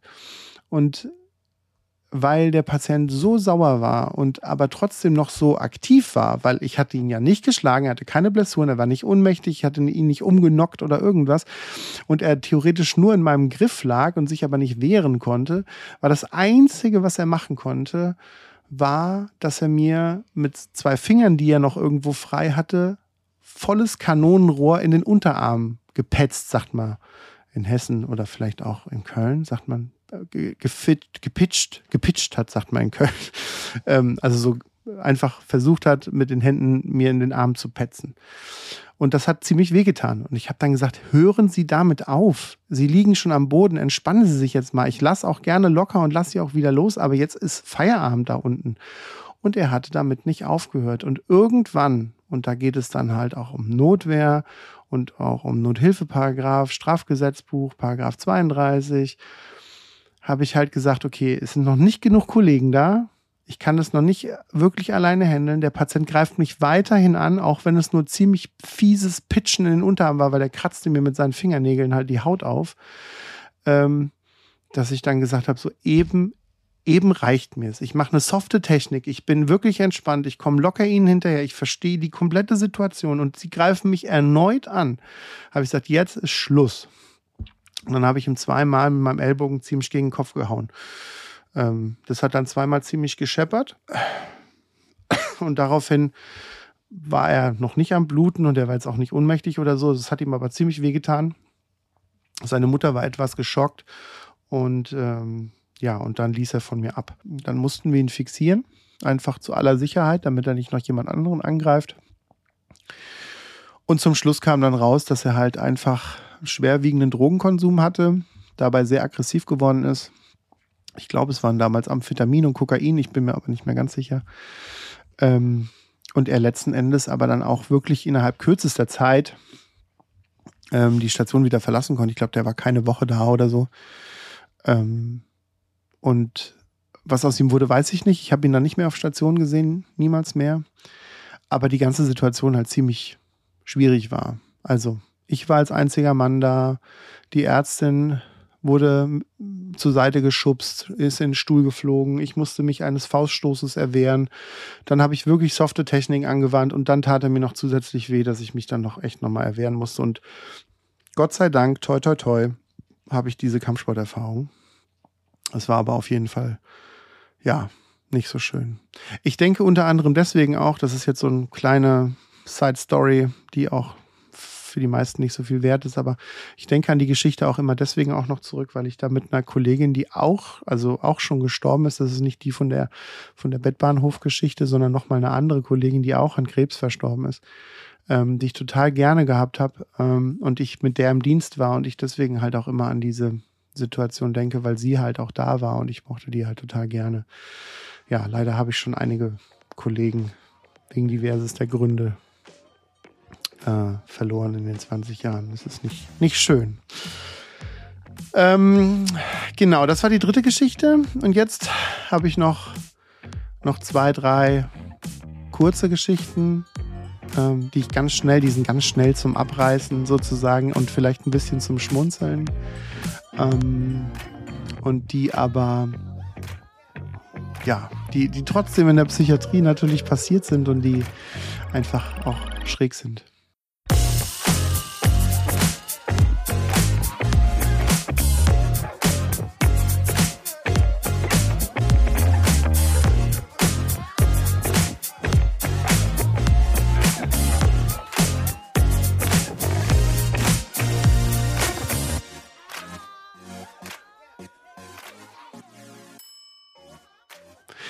Ähm, würde gerne mit einer Geschichte anfangen, wo es darum geht, dass ich einfach eine ganz unkonventionelle ähm, Lösung eines Problems hatte. Und zwar bin ich mal aufgrund eines personellen Engpasses, ähm, wurde ich tatsächlich für eine Nacht wirklich von meiner Pflegedirektion ähm, in die Kinder- und Jugendpsychiatrie geschickt. Was, also das klingt jetzt gleich. Also im Sinne von, ja gut, das ist ja auch eine Psychiatrie und das sind halt Kinder oder eben Jugendliche.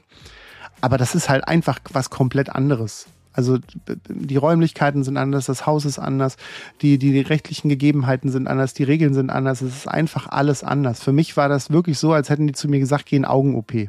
Oder, oder keine Ahnung, geh in die Geriatrie und fang an, Leute zu waschen. Für mich ist das einfach was ganz, ganz anderes gewesen.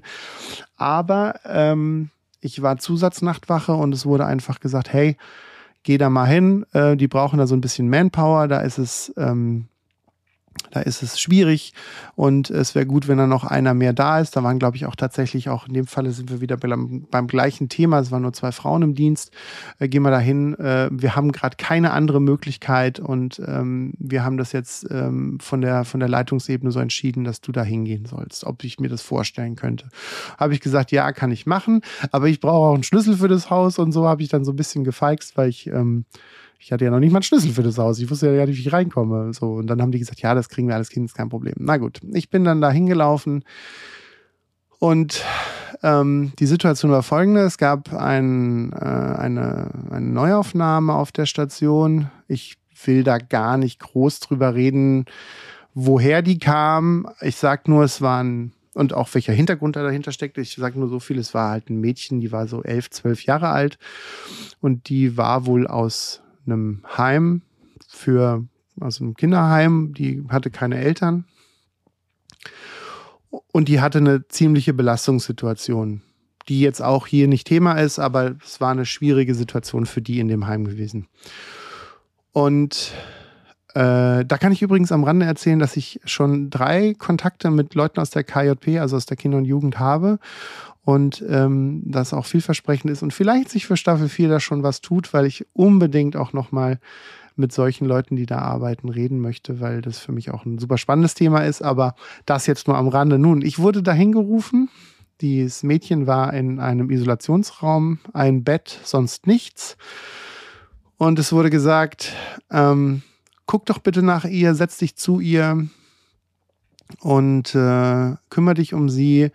Die hat die ist ziemlich durchgedreht in dem Heim, wo sie war, hat alles kaputtgeschlagen, hat Leute angegriffen, hat anderen Kindern versucht, die Augen auszukratzen und der geht's ganz, ganz, ganz, ganz schlecht. Und wenn du uns die sozusagen aus dem Kreuz hältst, dann können wir auch unsere Station gut führen, sagten mir die anderen Kollegen. Und es wäre gut, wenn ich mich um die kümmern würde. Nun, ich bin zwei Meter groß, auch übergewichtig und stand dann so wie so ein Schrank in der Tür. Sie schaute mich an. Man muss hinzusagen, dass dieses Mädchen, und das ist auch elementar für die Geschichte, sie konnte kein Wort Deutsch. Sie war also eine andere Landsmännin und ich wusste gar nicht, was ich zu ihr sagen sollte. Eine Kollegin sagte dann, hier hast du vielleicht ein paar Stifte, dann kann sie vielleicht was malen oder ähm, keine Ahnung, so.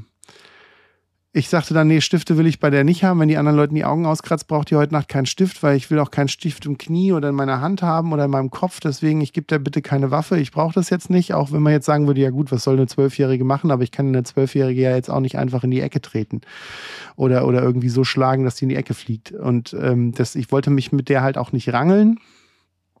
Und sie guckte mich dann so ganz schräg schon von der Seite an, saß in der einen Ecke des Zimmers zusammengekauert, so wie man sich das gerne in so Stereotypen Psychiatriefilmen oder Psychiatriebildern vorstellt. Ein Raum, nichts drin außer einem Bett. Der Patient sitzt am Boden in der einen Ecke des Zimmers. Die Pfleger kommen rein. Ich guckte sie an, sie guckte mich an. Und dann standen wir so vielleicht zwei Minuten, guckten uns so an.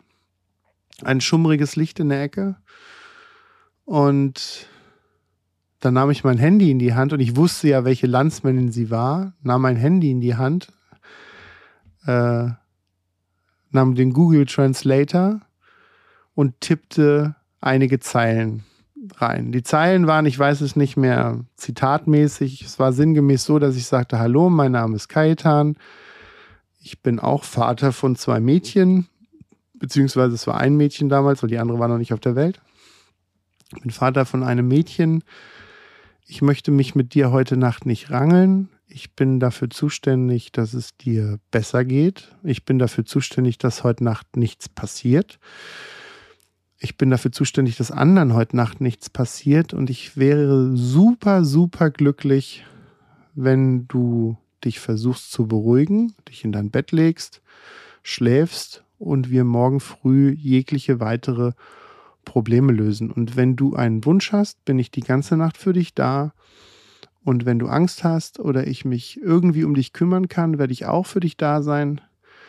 Aber ich möchte nicht kämpfen mit dir und auch, dass du heute Nacht rauskommst hier aus dem Zimmer, ist keine Option. Sie hörte sich das dann an, übersetzt von Google Translate. Ich hielt ihr das dann hin und ließ es vorlesen in der Google-Sprache sozusagen, äh, also im Google-Aussprache. Sie guckte mich dann nochmal schräg an,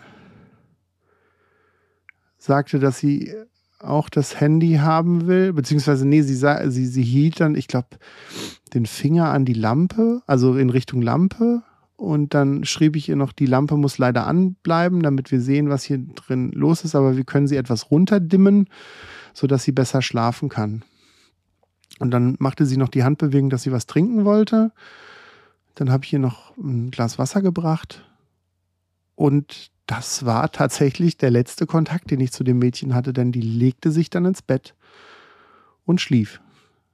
Und ich ging dann raus und dachte mir so, ist das dieses elf, zwölf Jahre alte Mädchen, die noch Stunden zuvor ein komplettes Heim zerlegt hat, Leuten die Augen ausgekratzt hat oder kratzen wollte, sich geprügelt hat, konnte ich in dem Kontext gar nicht so sehen. Aber ich glaube, dass es so paradox ähm, interveniert war durch mich, dass ich halt den Google Translator genutzt hatte. Ich glaube, das war ihr total also nicht, dass es ihr fremd war, aber es war zumindest so, okay, das ist schon mal eine coole Lösung für unser Sprachproblem. Und zum anderen, dass ich vielleicht einfach mit meiner Größe und mit meiner Art als Papa vielleicht genau das getriggert hatte, was sie in der Nacht brauchte und sie sich vielleicht auch von mir sozusagen verstanden gefühlt hatte und ich ja auch meine Position dargestellt hatte, dass ich eigentlich mit KJP nichts zu tun habe, dass ich zwar Pfleger bin, aber in der Erwachsenenpsychiatrie und ich extra nur hier für sie gerufen worden bin und heute aushelfen muss und ich eigentlich auch keine Aktien sozusagen mit ihr habe. Und ich glaube, das hat geholfen. Das war, ja, ich glaube, das war die, die Lösung.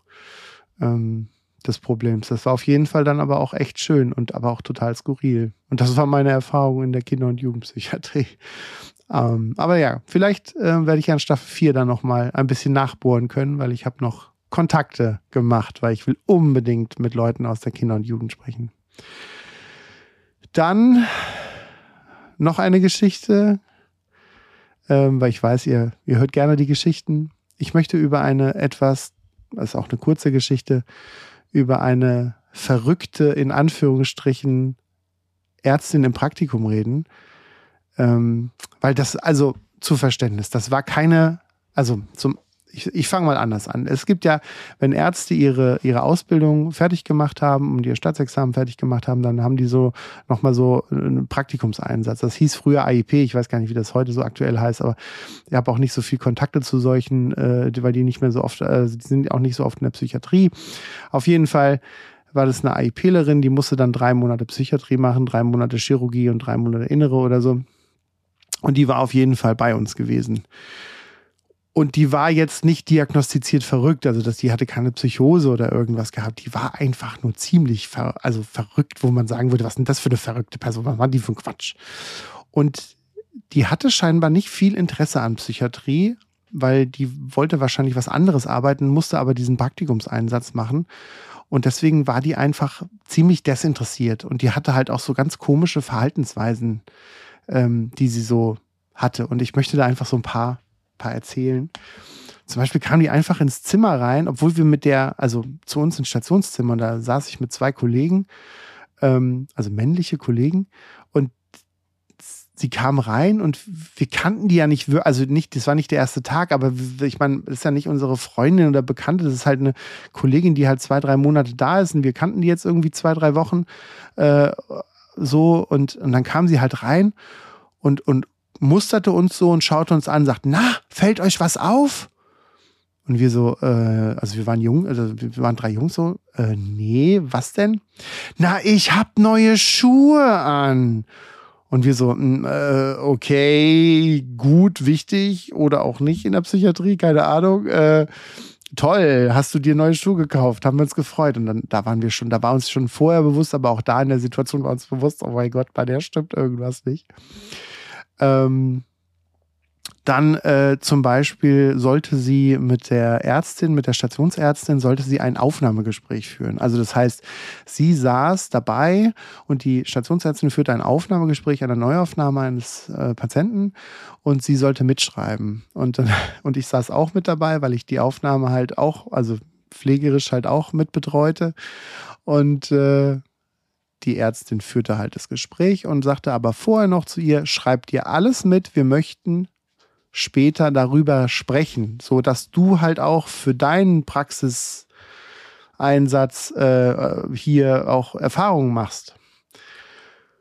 Und äh, ja, ich muss schon schmunzeln, weil es halt einfach so skurril ist. Sie hat dann, die Stationsärztin hat eine halbe Stunde mit dem Patienten gesprochen, eine halbe Stunde Aufnahmegespräch äh, geführt. Wir wussten danach förmlich gefühlt alles über diesen Patienten und es war wirklich eindeutig auch, was für eine Krankheit er hatte. Und dann ging sie zu ihr oder, oder wendete sich dann, als der Patient das Zimmer verlassen hat, wendete sie sich zu ihr und sagte dann, so, was hast du dir denn mitgeschrieben? Was hat denn der wohl wahrscheinlich für eine Krankheit? Was ist das für ein Typ? Erzähl doch mal.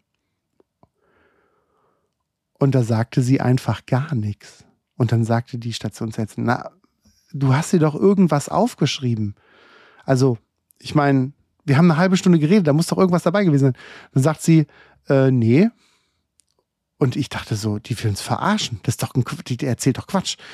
Und dann hatte die tatsächlich kein Wort mitgeschrieben. Und dann merkte man, wie die Stationsärztin langsam am Kochen war und der langsam die Ader am Platzen war und sich aufregte. Und dann beschwichtigte sie, also die, die AIPlerin beschwichtigte die Stationsärztin und sagt, bitte regen Sie sich nicht auf. Es ist alles meine Schuld. Und ich dachte, das hat die jetzt nicht gesagt. Das hat die jetzt nicht gesagt. Die hat doch nicht gerade zu der Stationsärztin nach dieser Situation gesagt, regen Sie sich bitte nicht auf, es ist meine Schuld.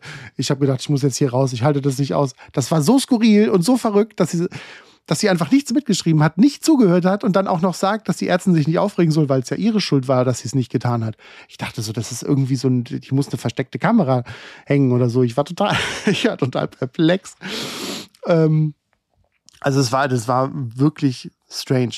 Und die war dann halt auch so strange, dass die dann auch mal, ähm, wo wir äh, Kollegen halt auch Dienst hatten, ich kenne einen guten Kollegen von mir, ähm, mit dem ich auch befreundet bin, saßen wir so im, im Stationszimmer, machten so unsere Arbeiten, füllten Sachen aus und so. Und dann kam sie rein und rieb sich so die Hände, so wie man sich mal so, ah ja, jetzt geht's los, so unter dem Motto. Und dann sagte sie so, na, jetzt mal so ein bisschen Action. Und dann gucken wir beide uns so an und sagt, wie Action? Wir sind hier eine offene Station. Was meinst du jetzt mit hier Action? Wir arbeiten hier. Was ist denn hier los? Und sagt so, ja, so, so, so ein bisschen Leute festbinden oder so. Und ich so, nein, das hat sie jetzt nicht gesagt. Ist sie verrückt? Also was, also ich meine, was ist denn das für ein Mindset? Also wir, wir hatten wirklich gedacht, die ist total irre. Also wie, wie kann man denn sowas? Und dann, und, und dann kam im Nachhinein raus, dass sie das als Witz gemeint hat und dass sie das lustig finden würde, mal so ein Witzchen zu machen über äh, mal so Leute festbinden, so hahaha, lustig. Und wir so, ey, das ist ein No-Go. Du kannst doch nicht, das ist kein Witz, das hat, das hat auch überhaupt nichts mit Witz zu Das ist doch nicht mal lustig, haben wir gesagt. Warum redest du so ein Bullshit? Also ich meine, das, das passte nicht, das ist nicht lustig und das ist auch, also ich meine, ich habe es einfach nicht verstanden. Und, und die, die, ich glaube im Nachhinein, dass die einfach wie so eine, wie so eine Problematik in so einer Beziehungsebene hatte. Die wusste, die, die hatte einfach nicht die Fühler, mit Menschen zu kommunizieren. Und dann habe ich gesagt, soziale Kompetenz scheint scheinbar kein Inhalt aus der medizinischen Universitätslehre zu sein. Und das ist es ja auch nicht, soweit ich weiß, geht es da nicht um soziale Kompetenz. Das heißt, man kann ein total guter Arzt sein, wo, wo ich, wo der, der sicher schlauer und besser ist als ich, aber die nie gelernt haben, mit einem Patienten zu sprechen. Also da, wo rein das fachliche Wissen halt da ist, aber einfach sozusagen die Beziehungsebene, die Empathie halt überhaupt nicht da ist. Und das, und ich meine, es gibt ja Hunderttausende von total guten Ärzten und ich habe ja, ich kenne auch ganz, ganz, ganz, oder die meisten sind tolle Ärzte, die ich kenne. Aber es gibt dann doch immer wieder mal auch so einen Ausfall, wo du so denkst, okay, also entweder ist die wirklich krank, also die hat selber irgendeine Persönlichkeitsstörung oder so, oder die ist halt einfach nicht wirklich mit Empathie gesegnet. Also es war wirklich eine total skurrile Situation. Und dann muss man sich vorstellen, die letzte Story zu der, die mir auch immer noch einfällt, ist, dann hatte die ihren letzten Tag und dann kam raus, dass die Oberärztin ihr zwischenzeitlich verboten hatte, mit Patienten zu sprechen. In der Chirurgie durfte sie keine Wunden versorgen und in der Internistik durfte sie noch nicht mal mit ans Bett, weil der Oberarzt und die Chefärzte gesagt haben, du hast da nichts zu suchen.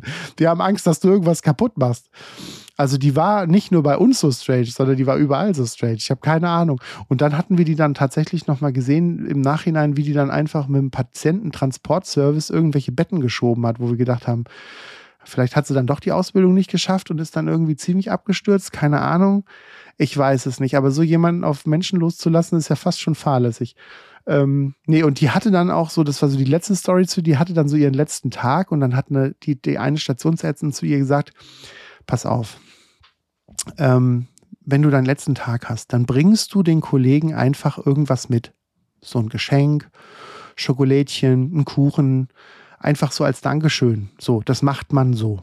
Und wir so dachten schon so, okay, warum, warum er ihr das zwar sagen muss, ist okay, aber gut, wir hatten es mitbekommen und wir dachten so, mal gucken, was passiert. Und dann kam die tatsächlich an ihrem letzten Tag morgens um 8 Uhr zum Dienst und hatte eine knochenhart gefrorene Koppenrad und Wiese Schwarzwälder Kirschtorte dabei gehabt, was ja okay ist. Also wirklich okay, wenn man nicht backen kann, wenn man sonst keine coole Idee hat und keinen Bock hat, irgendwie das tausendste Snickers oder Mars zu kaufen, ist so eine Torte eine schöne Idee aber sie hat sie halt nicht aufgetaut und am gleichen Morgen gekauft. Und dann stellte sie die keine halbe Stunde später um 8.30 Uhr auf den Frühstückstisch und sagte die ganze Zeit, kommt jetzt, esst, esst. Und wir so, ja, wir haben jetzt Frühstück, wir wollen Brötchen essen mit irgendwie Käse und Wurst oder Marmelade drauf und wir essen deine Torte auch noch, aber hey, deine Torte ist noch knochenhart, weil die ist noch nicht aufgetaut.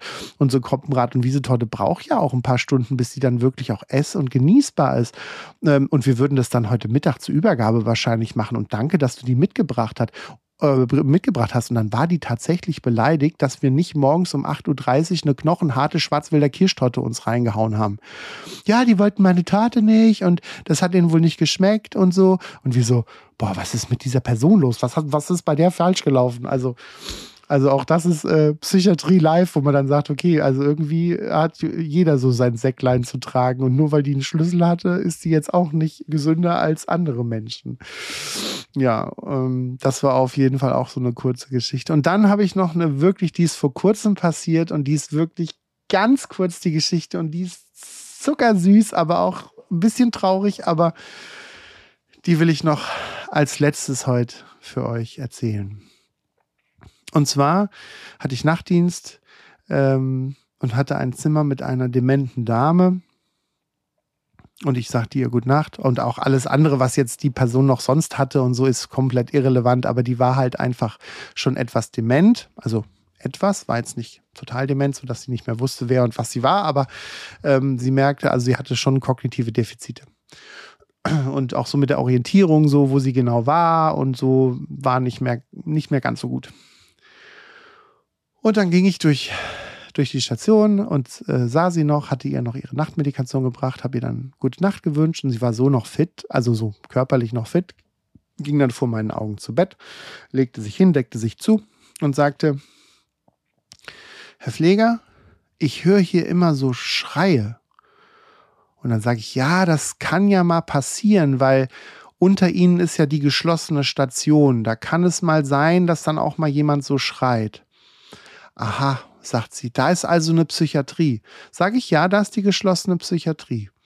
Dann sagte sie, na gut, dass hier keine Psychiatrie ist. Dann sage ich, doch, hier, wir sind hier auf Station ja auch eine Psychiatrie, also auch halt eine offene Station. Dann guckt sie mich an und sagt, hier ist doch keine Psychiatrie. Dann sage ich, doch, doch, hier ist, hier ist eine Psychiatrie, auch hier so. Sagt sie, aber in meinem Zimmer doch nicht. Und dann guckte ich so in ihrem Zimmer rum und zeigte dann mit meinen Fingern so durchs Zimmer und sagte, ja, doch, auch dieses Zimmer hier ist in einer Psychiatrie. Und dann merkte man, wie sozusagen ihr Kopf ratterte und wie sozusagen die Information bei ihr ankam, dass sie auch in diesem Zimmer in einer Psychiatrie liegt. Und dann guckte sie mich einfach nur an und sagte, Scheiße. Und ich musste dabei so lachen, weil sie dann so, man merkte halt so richtig, wie sie merkte, ich bin jetzt in der Psychiatrie und sagte einfach nur, Scheiße. Ich habe so gelacht. Aber ich, es tut mir so leid für sie, es ist wirklich so. Aber wir versuchen sie wieder gesund zu machen. Irgendwie könnte es vielleicht klappen, aber ja, auch wir sind eine Psychiatrie. Naja, sie hat dann die Nacht gut geschlafen und es war dann auch okay. Aber das war so süß, ich musste so lachen. Das war scheiße. Gut, wir sind jetzt schon wieder bei ganz langer Zeit. Ich habe wieder gesprochen und gesprochen und gesprochen. Ich äh, würde sagen, ich danke euch dafür, dass ihr noch weiterhin meinen Podcast hört, dass ihr mitmacht, dass ihr zuhört. Ich freue mich sehr darüber. Ähm, für 2024, wie gesagt, plane ich dass wir im April wieder starten. Der erste Freitag im Monat soll unser Datum sein. Erster Freitag im Monat, April starten wir wieder. Ich habe schon einige, wie gesagt, coole Sachen vorbereitet. Und dann gucken wir mal. Ich habe auch noch andere Dinge im Kopf, die vielleicht noch so zu tun sind. Mal sehen. Ich will auf jeden Fall auf diesem Wege nochmal sagen. Erstens, wenn ihr Kontakte irgendwie haben wollt oder Infos haben wollt oder Links braucht, die Homepage www.geschichten aus der Psychiatrie.de. Dann WhatsApp immer gerne mich anschreiben. Ich freue mich über alle Nachrichten von euch. Ähm, dann votet gerne bei Spotify. Gerne fünf Sterne, da freue ich mich sehr drüber, wenn es euch gefällt. Ähm, wenn ihr es verteilen wollt in anderen äh, Bereichen, ähm, sei es bei Instagram, sei es bei Facebook, sei es bei sonst wo, TikTok, wo auch immer ihr es verteilen wollt, schickt es an eure Freunde. Gerade, ich sage immer, wenn andere Betroffene, die das hören, also wenn betroffene Patienten das hören und sagen, oh, da kann ich was für mich mitnehmen, schickt es anderen Patienten, die ihr kennt. Oder wenn Kollegen das hören und sagen, oh, das ist aber ein netter Podcast, da kann ich meine Nächte mit gut verbringen, dann schickt es gern euren anderen Kollegen, auch in anderen Häusern, die ihr vielleicht kennt. Ähm, da freue ich mich immer sehr drüber. Oder sendet mir eine WhatsApp. Die Nummer findet ihr ja ähm, bei den Infos vom Podcast. Und da können wir ins Gespräch oder in Kontakt kommen. Da sind ja auch schon einige Kontakte auch zustande gekommen, die dann auch Gast bei mir waren, was ja auch immer schön ist. Und mein Wunsch für nächstes Jahr, falls ihr jemanden kennt, ich möchte unbedingt mal einen Polizisten in meinem Podcast haben. Leider weiß ich, auch von meinem Bruder, der selber Polizist ist, dass das natürlich immer nicht ganz so einfach ist, sich da bereitwillig in einen Podcast zu stellen. Aber vielleicht gibt es ja alte Polizisten, in Anführungsstrichen, die schon pensioniert sind, die sich vielleicht mal melden oder auch jemand, der das mit seiner Obrigkeit abklären kann und der dann einfach uns auch im Podcast was erzählen kann. Natürlich mit der Schnittmenge Polizei, Schrägstrich, psychiatrische Patienten. Ähm, und wenn andere Kliniken, so ähnlich wie das in Großumstadt ja gelaufen ist, sich vielleicht melden möchten und sagen, hey, cooler Podcast, wir haben auch coole Kollegen, die sich vielleicht mal darstellen. Wir haben auch einen total verrückten Bettenkeller oder irgendeine Gerumpel, Gerumpelkammer. Dann äh, meldet euch sehr gerne. Da kann man sicher was machen, dass ich vielleicht auch ähnlich wie es in Großumstadt oder wie wir auch schon in Krefeld, also wie ich in Krefeld war, dass das vielleicht auch klappt, dass ich bei euch mal vorbeifahre. Und wie gesagt, wenn ihr euch irgendwie mal dankbar zeigen wollt, andererseits und noch ein paar Kröten überhaupt, dann freue ich mich auch über eine PayPal-Spende, wenn ihr das wollt. Aber ich mache auch ohne PayPal-Spenden weiter, weil die entstigmatisierende Arbeit, die ist halt einfach auch zu wichtig. Deswegen wünsche ich euch jetzt, wir haben ja heute, wenn die Folge, also nicht heute, aber wenn die Folge rauskommt, haben wir den 29. Dezember, wünsche ich euch einen guten Rutsch ins Jahr 2024. Bleibt stark, bleibt gesund und wenn ihr nicht gesund bleibt, dann lasst euch helfen, egal ob ihr Personal seid oder Betroffene seid. Ich wünsche euch alles, alles Gute. Wir hören uns im April wieder. Bleibt stark und auf bald. Euer Kaitan von Geschichten aus der Psychiatrie.